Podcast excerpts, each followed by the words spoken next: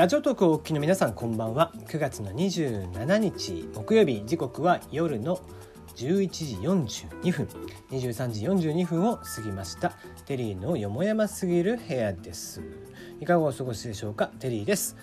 この番組は僕が個人的に気になっていることニュース話題などに対して好き勝手12分間一本勝負していこうという番組です。案内役はテリーでお届けをいたします。なおこの番組ではお便りや感想を募集しています。ツイッターで質問箱用意しております。ぜひ送ってください。ナナミュージックのリクエスト普通歌もお待ちしております。ということでえー、なんかねいきなりこう気温が下がって今日も20度いってないんですよね。寒くて僕今日も出かける時にはこうあのアウターをね着て、えー、こうジャンバーって言ってたらジャンバーってって前人に笑われたんでね。アウターを着て 冬物を着てもう出ましたけどもね。それ、まあ、T シャツの上から着てるんでね最初暑くはないわけなんですが、まあ、それぐらいしないともう僕はすぐねもう寒がりなんで風邪ひいちゃうんでね。あの嫌なんで。ちょっとでもうっすら寒いと僕は嫌なんであの完全に今も冬用のパジャマを着て喋ってるわけなんですけどもね。でさすがにこう我が家で飼っている猫のリリーさんも寒いらしくて。でまあ昨日ベッドの上にですね薄手の毛布をこう置いてたらもうその上にもう寝ちゃってて。で夜中なんですけども電気ちょっと半分ぐらい暗くしてた状態で豆電球というかねあの薄暗くした状態でしてたらもうその毛布の上で寝ちゃってて。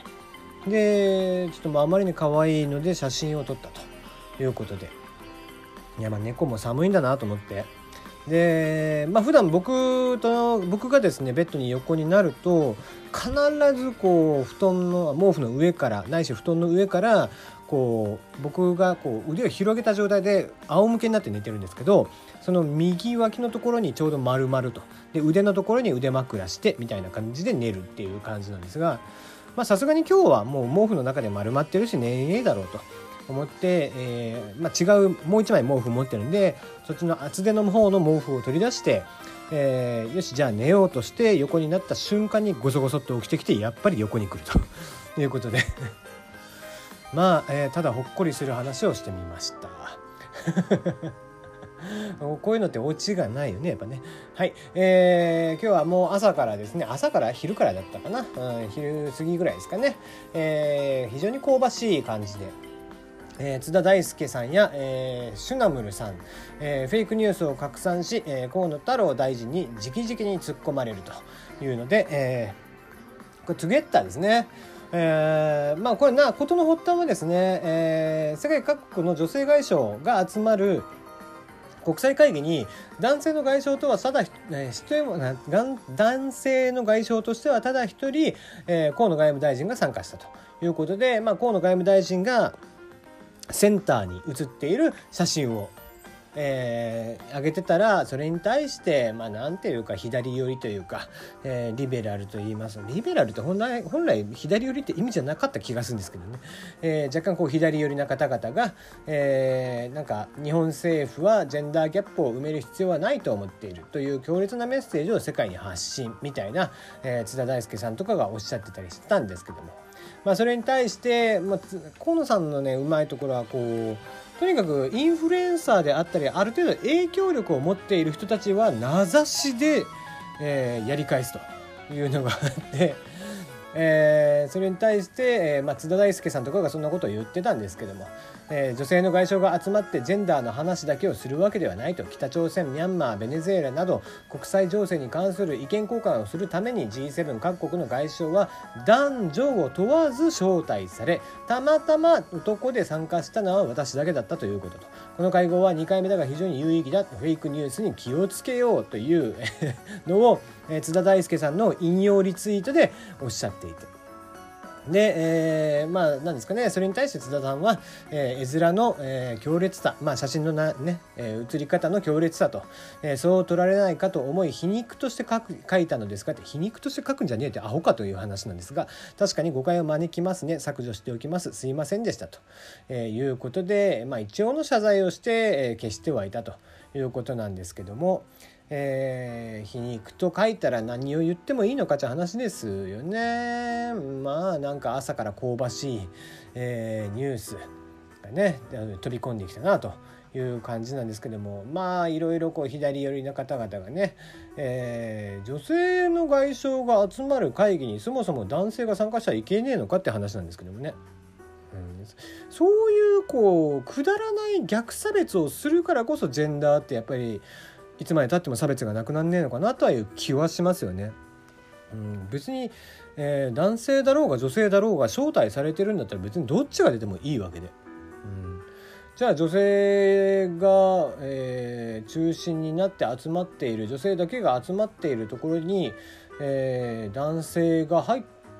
たらいけないってルールだったら仕方ないですよ。男性が入っちゃいけないっていうルールだと分かるんだけど別に男女問わず招待されている中、えー、行っていてまあそもそもそれはいいんですけどもそんな中でさらに左寄りな方々がいや他の連中は女性だけが参加してるのにとかって言ってるわけですよ。そんなもん来てみなきゃ分かんないわけじゃん。何をアホなことを言ってるんだろうなとこれだから人権派とかこう左寄りな人たちの話っていうのは全くこう昔からなんですけどあの信用ができないんですよね。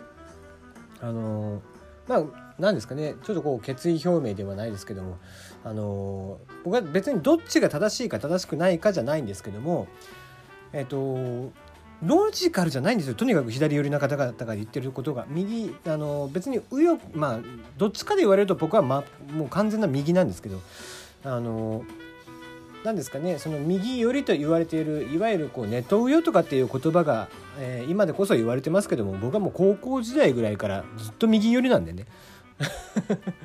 あのネット右翼なんて言葉が生まれる前から右寄りなんでそんなことはどうでもいいんですけども。あの単純に僕の方が見てきた人たちがそっちの方がちゃんとした、えー、意見筋が通った意見をしていてだからこそその意見を支持するよっていうだけの話であって、うん、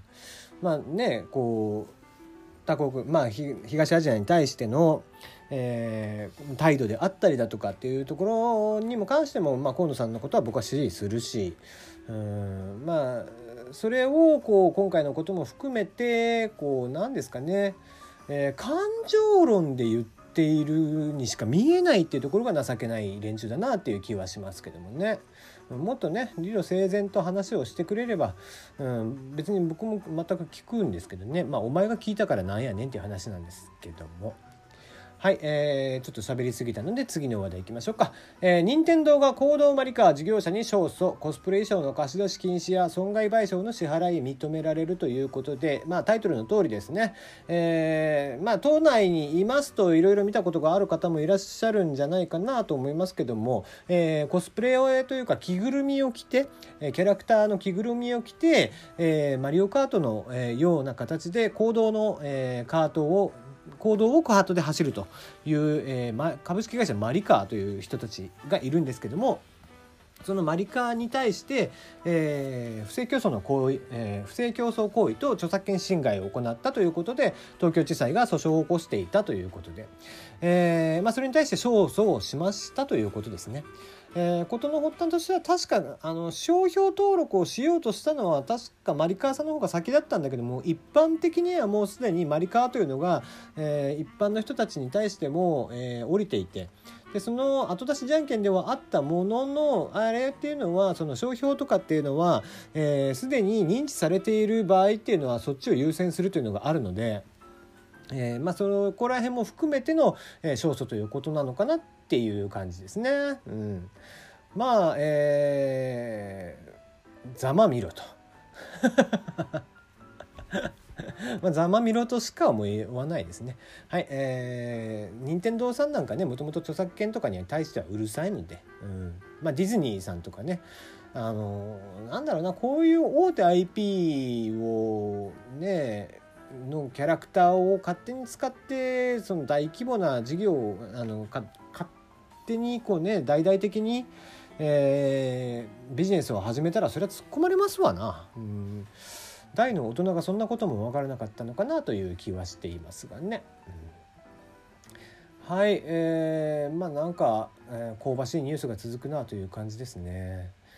えー、中国タクシー配車大手ディディが、えー、大阪でサービスを開始。ソフトバンク宮内社長も期待ということで中国の、えー、タクシー配車のアプリとかをやっている、えー、大手ですね。ディディとソフトバンクの共同会社ディディモビリティジャパン。こちらが9月の28日に大阪でのサービスを開始します。これに合わせて記者会見を、えー、行いましたと。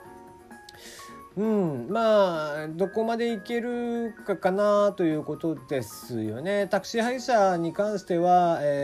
すで、えー、に東京、をはじめてする割とね、えー、日本全体ですでに結構タクシー配車のアプリが、えー、普及をしている中新たにやるっていうことで、まあ、勝ち目があると思っているのか。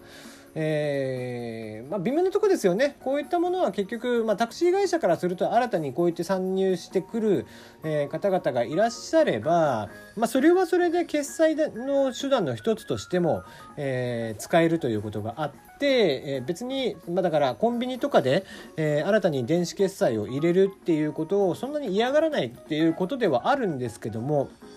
ただしもともと作っていたその、えー、日本今、えー使われている配車アプリというのが東京無線さんの関連会社で確か作ってるはずなんですよね。だからいわゆる競合他社になってしまうわけなんですよ。ということはすで、えー、にその息がかかっている、えー、ところ、えー、東京無線とかの関連している、タクシー会社さんとかでじゃあこれを入れるのかといったらなかなか難しいのかなという気もしますし、まあ、だからこそ大阪を選んだというところなのかもしれませんがうんどういう勝負を仕掛けていくか、えー、ソフトバンクさん、まあ、とはいえとはいえお金は持ってますのでどういうふうにしていくか楽しみですね。というところで今日はお開きです。えー、面白かったらいいねであったりシェアをしていただけたらなと思っておりますよと。ではではまた明日本日もおやすみなさいませ。